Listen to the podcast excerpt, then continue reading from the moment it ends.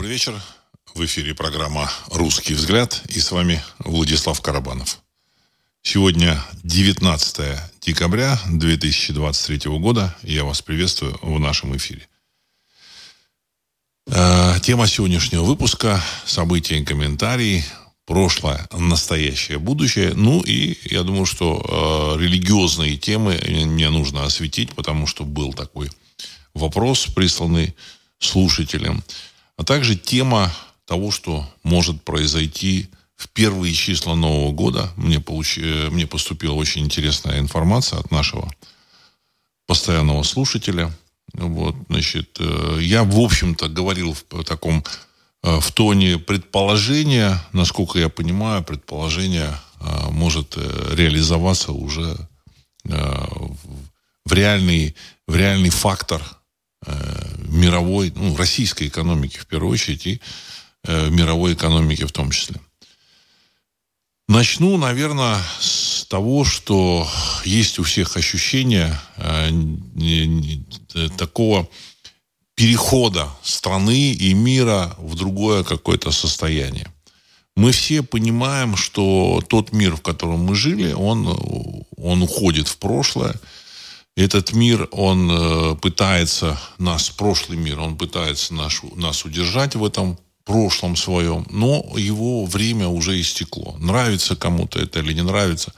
Возможно, мы привыкли, я в предыдущих выпусках говорил о том, что мы привыкли вот к этому старому миру, мы привыкли, так сказать, его правилам, иерархии этого старого мира, где там Запад и Америка являются такими светочами прогресса, демократии, культуры, ну, там, технологий, ну и так далее и тому подобное. Вот. А, значит, э, страны Востока, в том числе Россия, это такие немножко, так сказать, отсталые э, образования, э, которые никогда не догонят эти светочи. Так был выстроен мир, и он так воспринимался подавляющим большинством публики, ну, в том числе, так сказать, на Западе, и там, в Америке, и в России в том числе. Вот.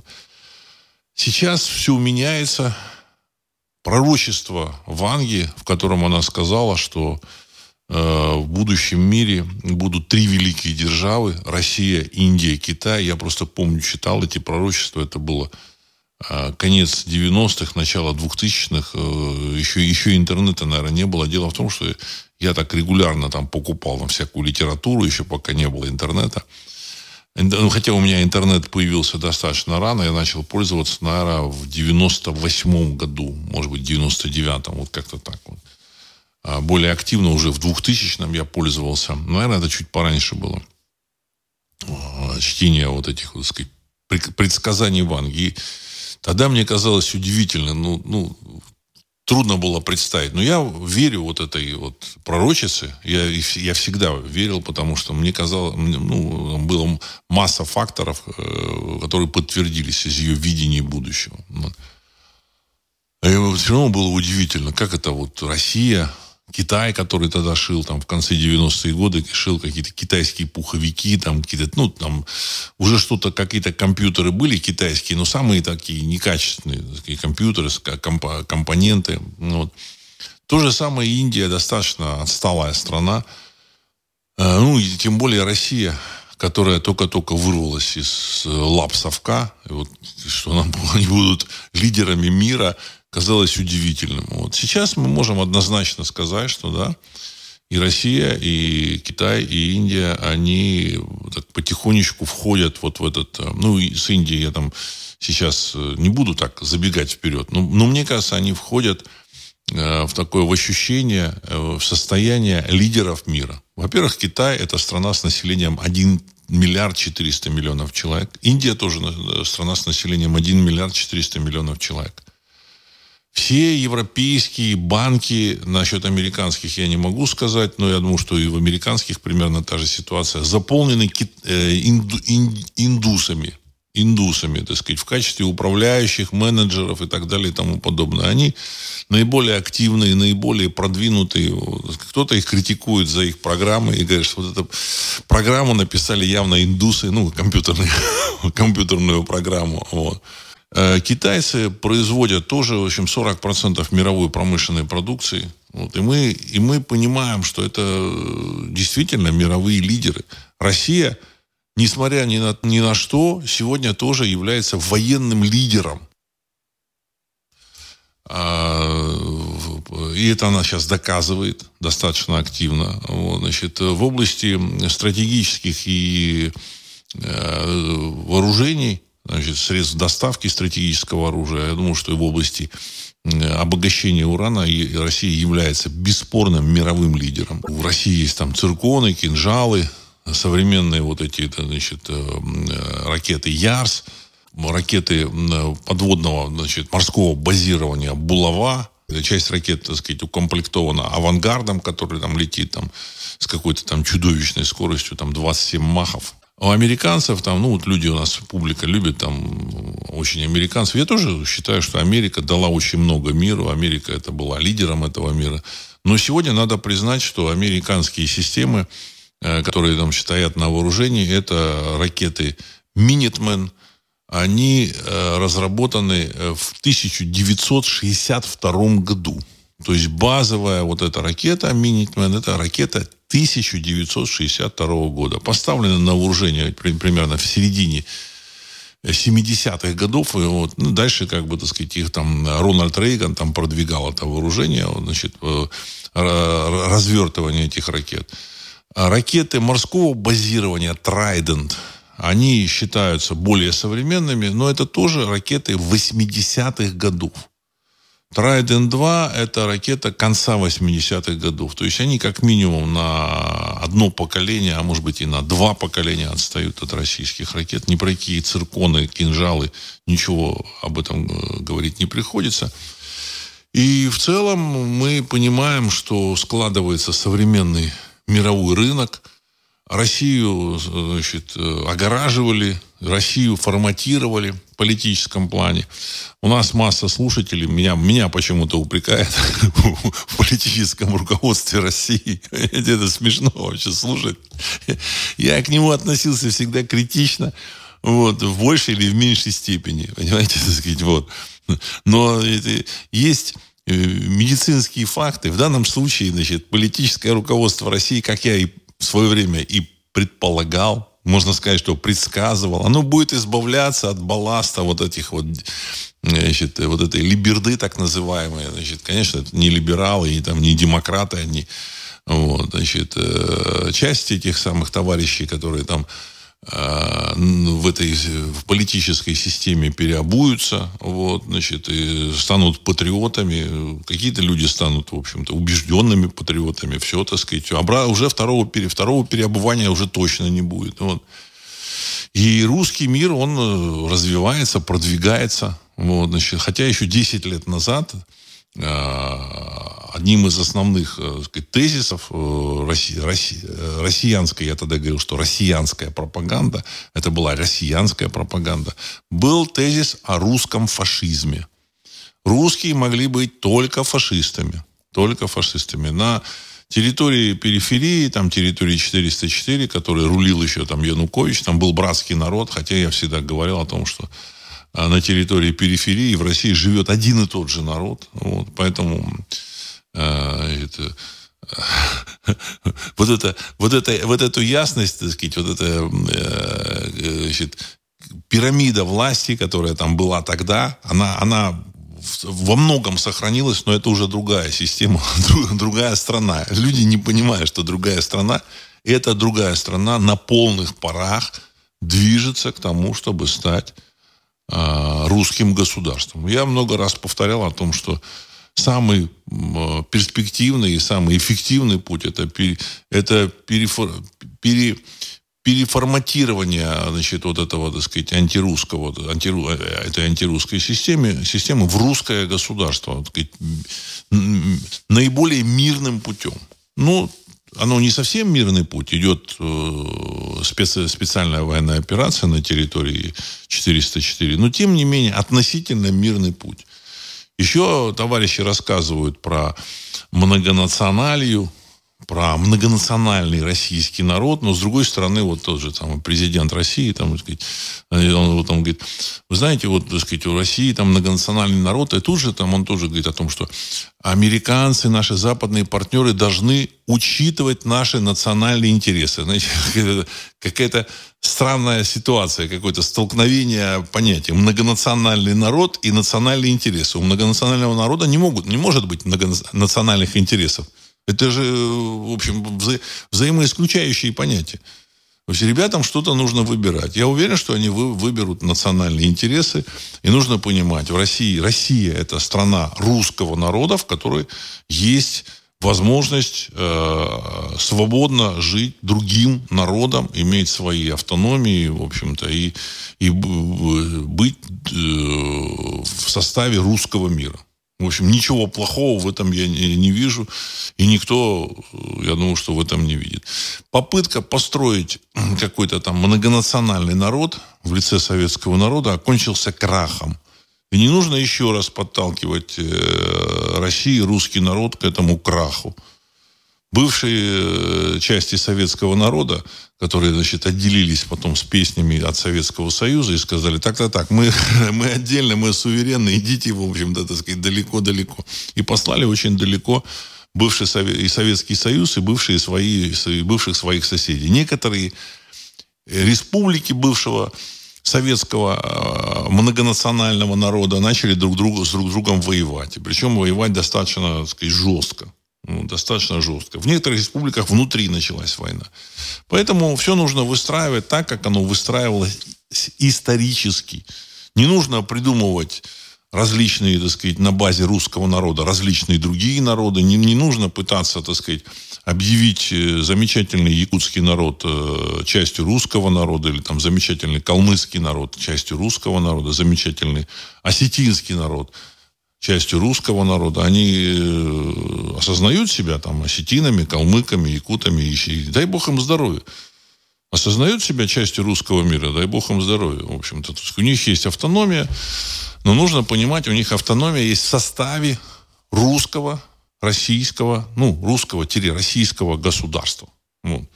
И нужно только приветствовать их э, национальное самосознание и приветствовать значит, эм, развитие России вот в этом в направлении сказать, осознания своих, своих, своих национальных интересов. Все это происходит. Ну, вот.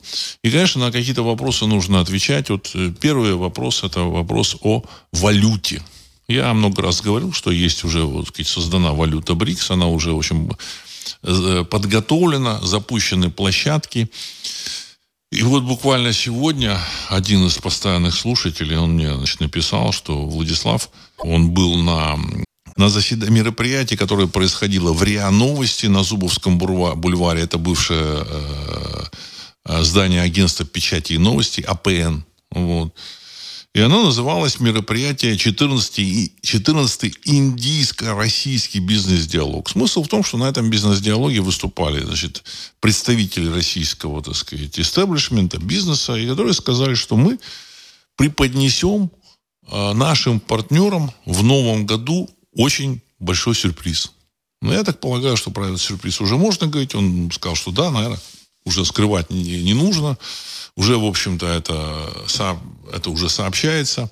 Скорее всего, сюрпризом будут, э, первое, это создание таможенных э, пар по, по торговле, площадок по торговле это углеводородами. И, возможно, запуск э, валюты БРИКС. Тестовый запуск. Вот. Посмотрим.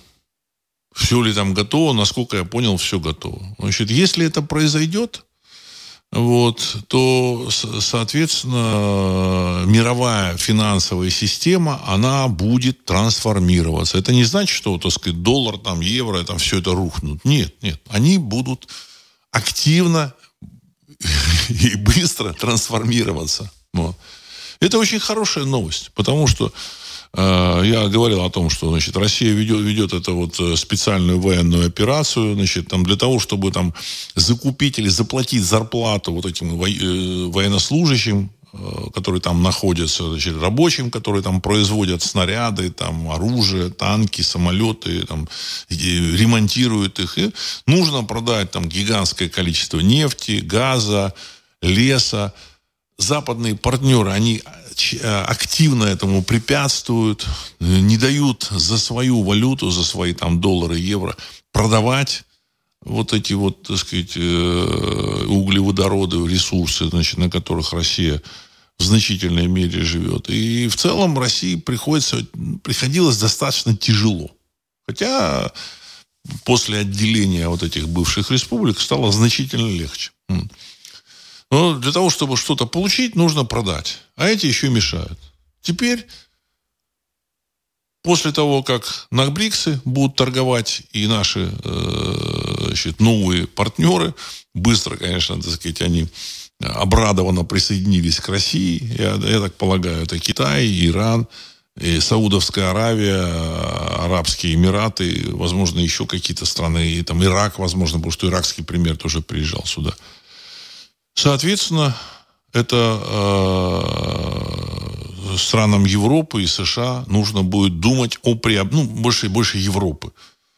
У американцев есть своя нефть. Странам Европы нужно будет думать, как за свои евро купить БРИКСы, чтобы приобрести немножечко углеводородов. В общем-то, ситуация кардинально меняется. Кардинально. Во что это выльется, мы посмотрим. Об этом не знает никто. Я думаю, что даже в Кремле, там у них там есть несколько там планов, и, значит, и около Кремля там различные так сказать, какие-то э, экономические какие-то группы, которые там просчитывают э, вот эти модели развития ситуации. Они не знают.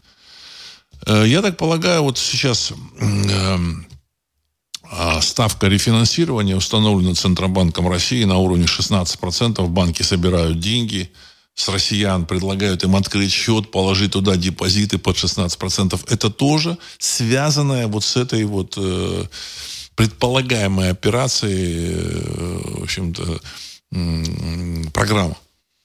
Зачем они пытаются связать в депозиты деньги, ну, мы можем только предполагать. Возможно, для того, чтобы сразу эту валюту БРИКС не, не обрушили граждане России, которые начнут скидывать рубли и покупать эту валюту БРИКС. Может быть, для, для этого. Может быть, еще какие-то варианты. Но то, что это э, повышение ставки рефинансирования такое, которое началось с э, августа, сентября месяца далеко не случайно. Не просто далеко, а совсем не случайно. В истории Российской Федерации, ну, в новой истории, да и Советского Союза не было еще никогда, чтобы ставка рефинансирования была в два раза, раза выше, чем, э, чем инфляция в стране. То есть было наоборот.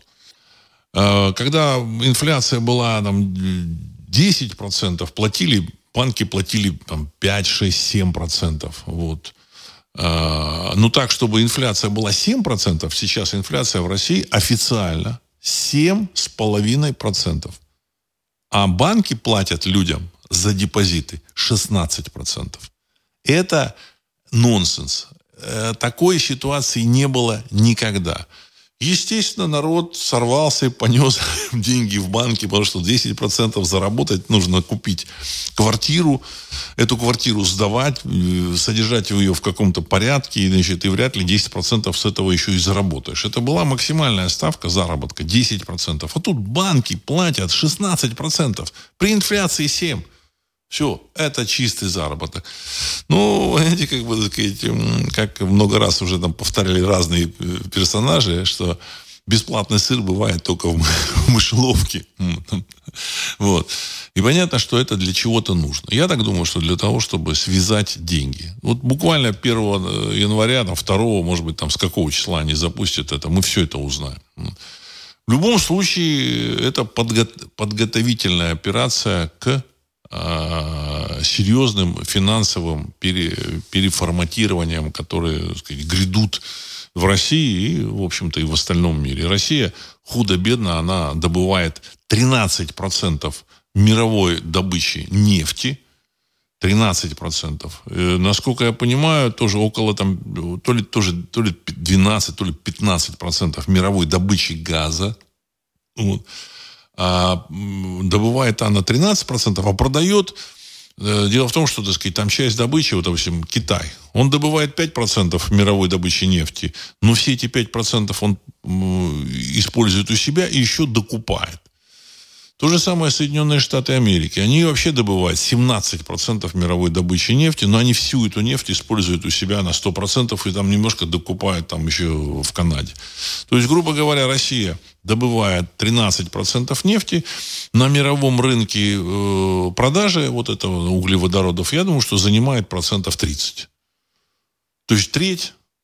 То же самое Саудовская Аравия. Добывая 12% мировой нефти, в год Саудовская Аравия занимает уже там процентов 30 по, на рынке продаж этих углеводородов. А основной потребитель углеводородов это э, страны Европы и Япония. И тот же самый Китай. То есть, договорившись, эти страны могут поменять все в этом мире.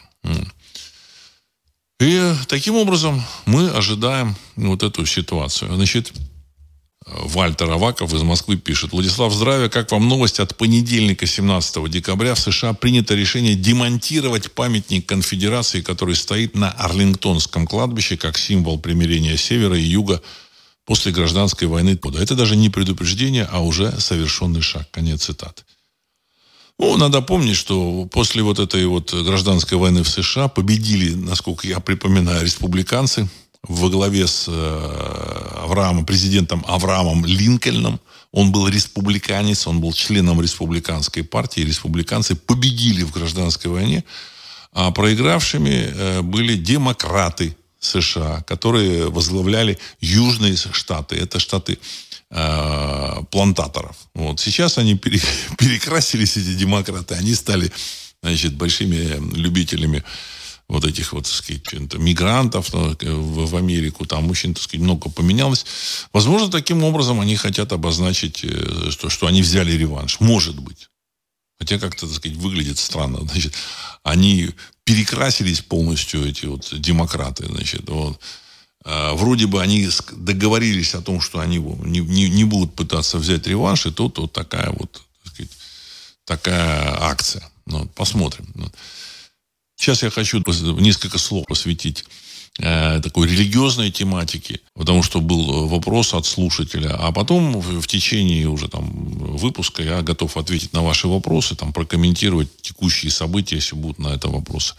А, э, вопрос, который был у слушателя, он написал мне о том, что Владислав, знаете, вот я слушаю ваш слушатель, я слушаю вашу передачу, вы говорите о том, что вот Э, в России, в общем, у русского народа есть своя религия, но когда моя там э, знакомая спросила, а какие там о деталях этой религии, я не смог ей там толком ответить. Я думаю, что да, это, это э, такой вопрос, имеющий место быть. И вот, значит, он попросил дать ему какие-то разъяснения. И, значит, и не только ему, а слушателям. Я думаю, что нужно это сделать по мере возможностей высшим источником света для э, русского народа был яр. Вот. И вот этот яр, он присутствует в русском языке в своей книге «Священные основы нации». Я пишу об этом, вот, значит, э, потому что яр, он прослеживается в терминологии, там, ярая сила, э, э, там, рожь яровая, то есть ярый – это содержащий некую вот эту жизненную силу. Вот. Во время войны то же самое, вот эта ярость просыпается. Поэтому вот эта песня знаменитая Второй мировой войны, в общем-то, войны русского народа с, гитли, с гитлеризмом, она начиналась словами, начиналась словами «пусть ярость благородная вскипает, как волна». То есть это на самом деле это Э, не просто значит, там слова песни, а это молитва. Пусть ярость благородная вскипает, как волна. Идет война народная, священная война. То есть это молитва. И с этой молитвой наш народ победил. Как это будет в будущем восприниматься, или как это будем мы делать, не знаю. Но то, что это э, явление, оно было, существовало, это Бог Э, воинских э, формирований, бог воинов, это никаких сомнений в этом нет. В той же самой повести временных лет там указаны еще какие-то, вот, так сказать, э, русские боги вот, и богини. Значит, там Лада, значит, там описано там Макаш. Вот, значит, с этим нужно, если честно, нужно конкретно заниматься. Вот, значит, вот. Ну, важно мы то, что знаем, что э, э, в нашем вот этом пантеоне есть Яр, есть Перун, есть Лада. Вот, и поэтому вот в своей книге «Бояр» я это все как бы транслировал. Вот, то есть там есть и молитва, то есть я хотел, чтобы это было доходчиво. Э, как я и обещал, кстати, э, книга «Запретная история Руси» будет выложена до Нового года. Вот она уже подготовлена, и вы сможете ее скачать и прочитать. Единственное, для того, чтобы она, э, я пытался ее сделать максимально простой, но она все равно получилась достаточно такой сложной. Вот. Поэтому нужно прочитать, там, медленно читать и, возможно, даже не один раз. Для того, чтобы понять какие-то вот моменты, значит, дополнительные материалы еще там заглядывать попутно. Но я думаю, что это будет людям интересно. Моя, мое понимание э, русской э, истории, реальной русской истории. Не, то, не той, которая там написана попами из Константинополя. Вот, что та история, которую мы изучаем, она написана вот этими, вот сказать, попами, которые, так сказать, при, приехали сюда в конце X века, после того, как э, князь Владимир Ясно Солнышко принял э, крещение, значит, эм, и дальше, значит, э, Базилевс, э, император Восточной Римской империи, признал его князем, владетелем земли русской, и дальше, значит, послал попов вот сюда. И дальше уже историю Руси писали они, уничтожая все, что относится к, к реальным нашим как бы древностям, к реальной истории. Поэтому то же самое Сергий Радонежский, а, который был э, жрецом э, древней русской веры, и он благословлял Дмитрия Донского на вот эту битву, ну, на Куликовскую битву, он в, в описании потом вот этих попов, вот, он стал э, христианским этим священнослужителем. Помощники, э, ученики вот этого Сергия Радонежского, их звали Ослябя и Пересвет. Нету в христианских этих самых святцах никаких таких имен, ни Ослябя, ни Пересвет. Это чисто русское э, имя, чисто русские имена. То есть это был жрец, один из последних жрецов русской веры, который сохранил э, обращение к высшим силам. И они помогли Руси выстоять против э, вот этой, так сказать, орды э, Мамая. То, что сейчас происходит, возможно, это, как бы, так сказать, заложит основу и религиозной, так сказать, и религиозного переформатирования России. Что такое религиозное переформатирование? Это создание здесь э, системы э, связи с высшим миром, в котором мы будем э, черпать свою силу и уверенность в будущем. Знаете? Э, любой народ, каждый народ, который черпает эту силу, вот, у которого есть связь с этим, с этим высшим силом, он э, благодаря вот этой связи, он сохраняется. Эта связь, она помогает ему выжить. Э, вот эта высшая сила защищает этот народ. Вот, помогает ему в трудные минуты. И насколько я понимаю, вот эм, в сорок первом году русский народ был, э, э, ну, на мой взгляд, защищен как раз вот этими, так сказать, неимоверными морозами, которые случились во время наступления гитлеров, гитлеровских войск на, вглубь России.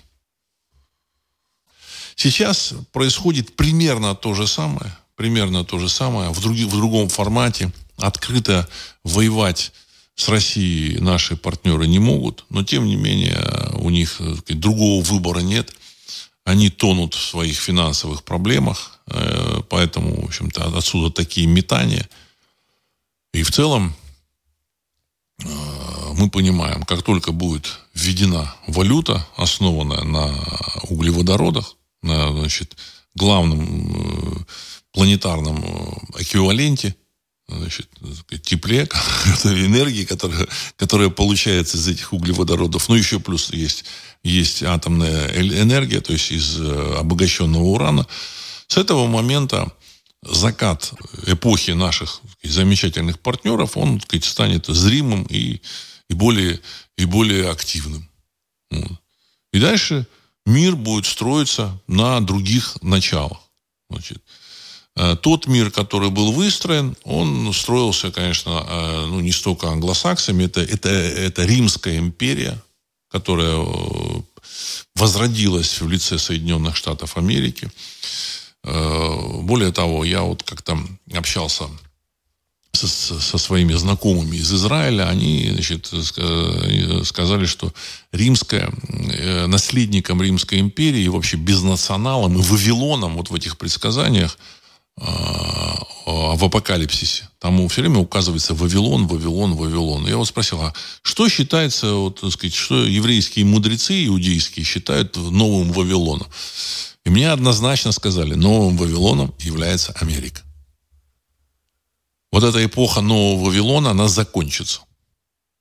Она закончится. Так сказать, стирание всех наций, стирание э, отличий э, между нациями, значит, э, народами. Хотя, опять же, так сказать, это, это очень такая э, тема сложно, потому что, так сказать, нации конвергируются между собой, так сказать, перетекают, как бы, так сказать, семьи создаются межнациональные. Но это нормальный, естественный процесс. Таким образом, нации обогащаются.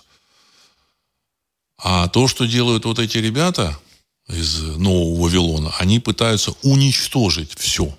Уничтожить. Более того, они пытаются уничтожить там даже семью.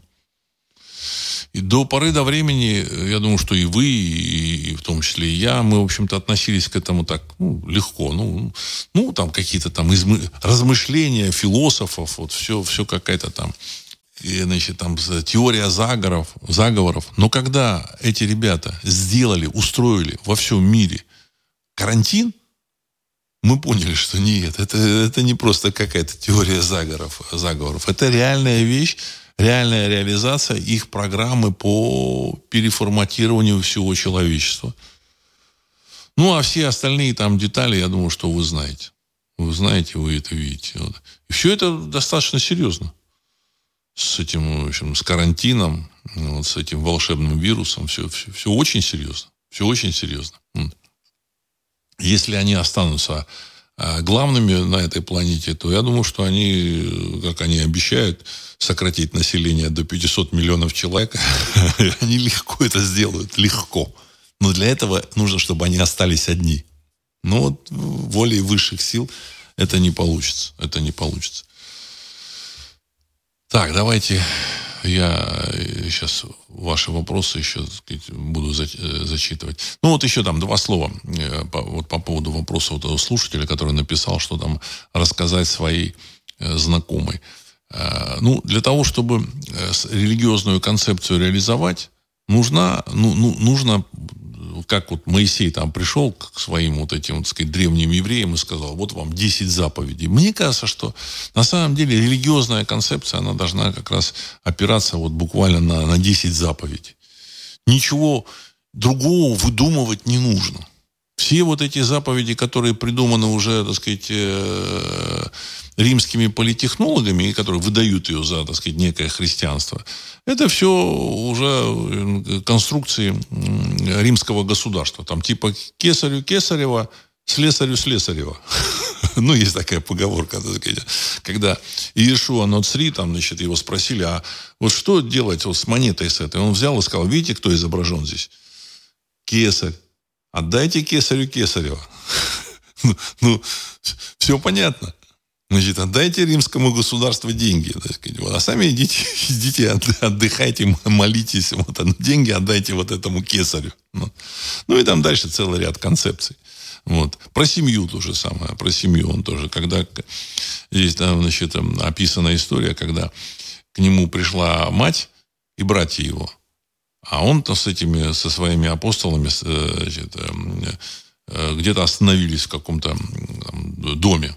Вот. И один из апостолов, э, который был там ну, на страже или как-то там в общем-то, на входе, вот к нему подошли братья и сказали, передай Иешуа, что пришла мать Иешуа и братья его, хотят видеть его. Но он пришел и сказал, так сказать, учитель, там мать твоя пришла и братья твои хотят тебя видеть. Что сказал учитель? Что сказал учитель? Он сказал, Иешуа Нуцри, он сказал, кто они такие? Вы мои мать вы мои братья. Понимаете? Поэтому, когда там вот эти христианские вот эти значит, специалисты, опять же, все, что я говорю, это все мои мысли. Я ничего не утверждаю. Вот, значит, и дай бог здоровья верующим, так сказать, христианам. Вот. Я просто рас, э, высказываю свою позицию по этому вопросу, как я это вижу. Пусть они верят, это их право. Вот, значит, э, э, если они верят в высшие силы, значит, достойное уважения. Но в данном случае вот это э, стирание вот этих э, семьи, вот, и демонтаж семьи, я думаю, что он, как бы, так сказать, прописан вот в этих замечательных э, записках, евангельских записках. Вот. И там много чего еще такого есть. То есть римские политехнологи очень-то хорошо потрудились. Очень хорошо потрудились. Но публика, она обычно эти вещи не читает. Сейчас там начинают упрекать папу римского, что он тут разрешил эти там однополые браки, еще что-то. А что, так сказать, папа римский? Вы почитайте Евангелие. Ничего он, так сказать, там нового не изобрел. Вот. Все там, на мой взгляд, написано. Я могу ошибаться, но, на мой взгляд, оно вот, вот там узреваемо. Вот. Так, Сурен Аваков. Э, здравствуйте. Вы говорили ранее, что с приходом валюты БРИКС пошатнутся режимы и заденет нас. А нас... А как вы считаете, когда это шатание начнется в новом году? Летом? Конец цитаты. Э, переформатирование, оно идет уже. Хочет кто-то, не хочет. Но единственное, там задержались вот с этим э, замечательным писателем, этим, как его, блин, Быков, вот. Э, я его не читал ничего. Ну, знаю, что такой писатель Быков был. И э, второй писатель Аку, Акунин. Акунин. Это, значит, его настоящая фамилия Чартишвили. Никаких противоречий против них у меня не было. Уже ничего, ничего не читал из них. Вот. Но на самом деле они оказались достаточно такими русофобски настроенными людьми. Этот Акунин, значит, стал там высказывать там какие-то вещи о том, что, значит, он не против там уничтожения русских людей, ну, вообще ни, ни в какие ворота не лезет, ни в какие. Так от них нужно было избавляться еще два года назад. Но вот только сейчас вот эта вот колесница каких-то, так сказать, перемен, она только достигла вот этого момента. Тем не менее, все равно там замечательная Ксюша Собчак, так сказать, она там фигурирует на какой-то околополитической поляне. Муж ее. По телевидению там какой-то фильм, там есть такой там площадка Кион, там рекламируется фильм с его участием. Ну, понятно, что а, они как бы работают на какие-то там структуры. вот. Понятно. Может быть, каких-то других людей, так сказать, найти. Понимаете, так сказать, может, других людей найти. Ну, в целом, то, что происходит, оно очень похоже на спецоперацию. Это в этом как бы ну, э, сложность. Потому что, так сказать, э, э, многое то, что происходило в России, оно как бы делается как спецоперация. А жизнь это не спецоперация. Понимаете? Жизнь это не спецоперация. А ребята привыкли там спецоперациями заниматься. А вот создать там религию создать, понимаете, идеологию, философию в рамках спецоперации невозможно. Поэтому при, при, придется из этих рамок выбираться. А из этих рамок выбираться им тяжело, поэтому они там до конца держались за этого Акунина, за Быкова, еще там за какую-то э, кучу каких-то там Чубайсов и, как бы сказать, и, там, и подобных персонажей. Потому что те ребята транслировали свою философию. Вполне, вполне такую, так сказать, стройную. А, значит, ну, ну, они что-то транслировали. А в рамках спецоперации у этих ребят, которые там сейчас э, защищают эту поляну, Э, иерархию, ну, значит, э, политическую, в общем-то, вот, пирамиду эту политическую, у них э, ничего, так сказать, нет. С одной стороны, многонациональный народ, с другой стороны, национальные интересы. Не, ребята, вы там должны как-то определиться. Как-то определиться. Причем, так сказать, я всегда э, говорил о том, что нужно с уважением относиться к, к любому народу, ко всем народам. Но нужно выстраивать э, правильно вот все эти, так сказать, э, понятия. Понятно, что то, что происходит сейчас, это э, продолжение развала Советского Союза, созданного с подачи немецкого генерального штаба. Опять этот вопрос, там, сказать, скрывается. Зикурат стоит. Понимаете, вот, э, вот мы начинаем это рассматривать, а без э, э, перенесения этого зикурата и, в общем-то, отказа от него, значит, государством ничего не, не получится. Поэтому я думаю, что в 2024 году переформатирование будет э, связано как, как раз с тем, что зикурат нужно будет куда-то переносить. Пусть эти ребята, которые там считают себя коммунистами или там еще кем-то, так сказать, купят землю, кусочек земли, желательно вне территории России, туда, туда сказать, переместить вот все содержимое. С, уповать на то, что рассказывать о том, что это там, э, сокровище мирового архитектурного искусства, ну, ну, нам не нужно. Нам не нужно. Слишком много крови. Э, русский народ э, и другие народы России потеряли вот, так сказать, под сенью вот этого, так сказать, произведения. Вот. Геннадий, религия должна быть синкретической. Люди интуитивно уже поменяют практики, из, применяют практики из скандинавских рун, читают гимны Ригведы, Тара примешивают и псалмы ветхозаветные применяют. Конец цитаты. Э, религия должна быть у каждого человека, так сказать, должна быть связь с, высшим, с высшими силами, но, в общем-то, так сказать, подход, он должен быть э, по базовым принципам, он должен быть один. Что, что такое хорошо и что такое плохо, не, не углубляясь слишком далеко нужно... Вот почему я говорил о том, что нужно, в общем-то, использовать э, опыт других религиозных систем, естественных, не написанных там людьми, там, римскими политтехнологами, а естественных. Вот, так сказать, вот, естественная вот эта религиозная концепция, э, когда там Моисей принес там 10 заповедей, и он сказал, вот вам 10 заповедей, я принес от Бога. И все, да? А дальше там что такое Ветхий Завет? А дальше, в общем-то, история еврейского народа. И, и там э, попытки, так сказать, разобраться, что такое хорошо, что такое плохо.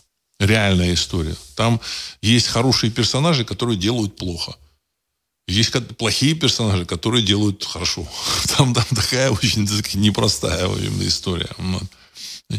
И здесь то же самое. У людей должен быть какой-то ориентир, какой-то советник. Ну вот, чтобы человек, в общем, мог к нему обратиться, вот, и он, чтобы мог выполнить какую-то требу э, и поддержать э, связь человека с высшим миром. Это отдельная тема. Предсказ... У Ванги есть предсказание, что в России возродится древняя религия, огненная Библия. Я лично считаю, что это, в общем-то, возможно, такой вариант – э, зороастризма, ну, как бы даже не слово зороастризм, может, неправильно. Значит, зороастрийцы были огнепоклонниками. Значит, так сказать, храм был эм, такой носителем огня. Вот, значит, в каждом храме был огонь, который э, жрец э, поддерживал, э, горение которого поддерживал жрец. Это, этот огонь имел историю. И вот этот вот огонь, это был символ как раз вот этой вот, сказать, э, связи с, высшей, с высшими силами, о чем-то напоминал человеку. И это, кстати, религия сохранилась. Кто-то думает, что оно исчезло. Нет, нет, нет. Нет. Значит, э, в Индии живут парсы, которые являются зороастрийцами. Они носители, так сказать, этой религиозной системы. В Иране, в городе Езд, есть такой город, там Ест. И вот там существует зороастрийский храм, и существует община, достаточно, так сказать, такая немаленькая. Значит, ну, официальная численность 50 человек, 50 тысяч человек. 50 тысяч человек. Неофициальная, а значительно больше. Тоже, в общем-то, это, так сказать, это, это, это реальная история. Это реально. Это не писал какой-то там э, шах там или еще кто-то. Это реальная история. Это, ре, это реальная религия. Вот. Э, какие-то элементы вот этих храмов, они были даже на бывшей территории Советского Союза, в том же, в том же самом Азербайджане. Там даже сохранилось, так сказать, э, э, вот эти остатки этих храмов. Вот. Само название Азербайджана, это значит, страна там, а где там? Ну, как-то так вот, переводится. То есть на самом деле основы есть есть у кого поучиться. Те же самые индусы. индуисты. Это Ригведа, это что такое индуизм? Вальтер Аваков, Москва. Владислав, уточняю свой вопрос. Не считаете ли вы, что инцидент с, дем, с демонтажом памятника конфедерации – это прямое указание на то, что в следующем году в США начнется новая гражданская война? Фильм с таким названием уже снят в Голливуде, и даже рекламный трейлер запущен в интернете. Конец цитаты. Уважаемый Вальтер, очень не хотелось бы сказать на ваш вопрос «да», очень не хотелось бы. Но э, само вот, эм, сам этот фильм, съемка этого фильма и его, в общем-то, э, трансляция начнется он там, сказать, в мае 2024 года, оно наводит на размышления, на очень серьезные. Я лично считаю, что Ванга, э, там, Ванга предсказал, еще там есть целый ряд предсказаний о том, что так сказать, Соединенные Штаты будут переформатированы, там, возможно, будет то ли три, то ли пять государств финансовый, финансовый обвал, он, конечно, значит, э, может привести к каким-то, так сказать, гражданским конфликтам. Ну, будем надеяться, что все это ми- минит этих людей. Потому что люди, которые там будут в этом участвовать, они совершенно не виноваты.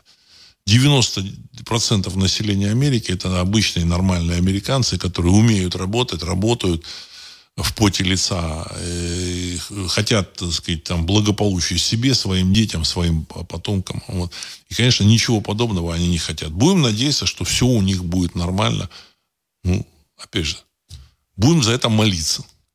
Будем за это молиться. Но то, что мир поменяется, никаких сомнений у меня нет. То, что сейчас происходит, вот еще вот буквально несколько слов скажу, значит, а, мне сказали, что Владислав, вот вы говорили, что будет перекрыт Бабель-Мандебский пролив. Вот, и, и он сейчас фактически перекрыт. Это вход в Красное море, и Суэцкий канал фактически закрыт сегодня. Действительно, хуситы, вот эти йеменские э, бойцы в шлепках, вот, они фактически перекрыли э, Бабель-Мандебский пролив. И э, крупнейшие компании уже отправили свои корабли в том числе значит, и, э, контейнеровозы, в том числе и нефтевозы, уже вокруг мыса Доброй Надежды, вокруг Африки. И теперь расстояние, если было там от Бабель-Мандебского пролива до там, Роттердама 11 тысяч километров, там, или, там, наверное, побольше чуть-чуть, там, 13 тысяч, то теперь вокруг Африки будет там больше 20 там, там, с лишним тысяч километров. То есть в два раза увеличивается плечо, транспортное плечо. Кто от этого потеряет? Потеряют от этого европейцы. Кто от этого выиграет? Вы думаете, что Россия? Ну, в какой-то степени России будет проще закончить кампанию на территории 404, на территории периферии. Но э, выиграет от этого в первую очередь Америка.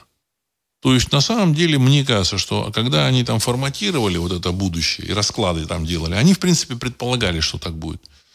Но у них задача какая? У них задача перетянуть европейскую экономику к себе, туда в Америку там фирмы, там, ну, автомобилестроительные фирмы, там, BMW, там, Mercedes перетянуть к себе, там, э, химические концерны немецкие, там, французские какие-то там компании, там, типа Мишлен, там.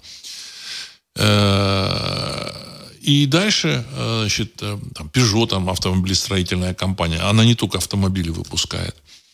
И дальше, значит, э, плюнуть на эту Европу, типа, ну, вы там разбираетесь. И она, в общем, будет там потихонечку, там, сказать, гаснуть и тухнуть, эта Европа. Понятно, что Европа это э, такой музей большой. Люди туда будут приезжать, туристы, но экономики там не будет.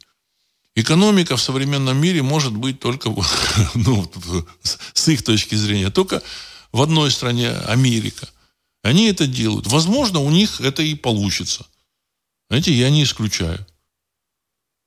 Потому что, в общем-то, в Европе война, ну, вот как думает инвестор, он, он, он так прикидывает, значит, э, в Европе, да, вот хочет он построить там какое-то химическое предприятие, ну, это не инвестор, а группа инвесторов, так сказать, есть какой-то проект, вот, надо, надо, есть потребность в мире, там по поводу, на, на, например, на композитных каких-то там материалов. Ну, где мы будем строить? Ага, Европа. Нет, ну, в Европе есть кадры, но, в общем, опасно. Война там на, территории 404, э, Суэцкий канал закрыт, доставка нефти очень дорогая. Э, из России они там тоже отказались получать очень нестабильно. А где еще? Ну, в Китае. Ну, в Китае там китайское правительство. А давайте вот в Америке. Вот в Америке там и нефть своя есть, и кадры мы из Европы перевезем, там, там пару тысяч э, спец, спецов из Европы, если нужно, перевезем. И все, давайте в Америке. И таким образом деньги будут заворачиваться на Америку. А Европа, а Европа будет отдыхать.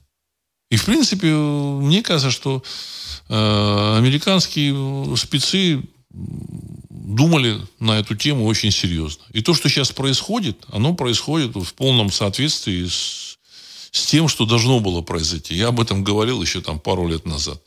Как только перекроют Советский канал, все, Европа будет задыхаться. Но Европа никому не нужна. Зачем они полезли в эту, в эту мясорубку? Зачем они начали воевать с Россией? Зачем? Вот. То, что значит, события на территории Израиля и в Газе запустили там британцы и американцы, у меня практически нет никаких сомнений. Британия, она будет в фарватере американцев, она будет получать свою выгоду.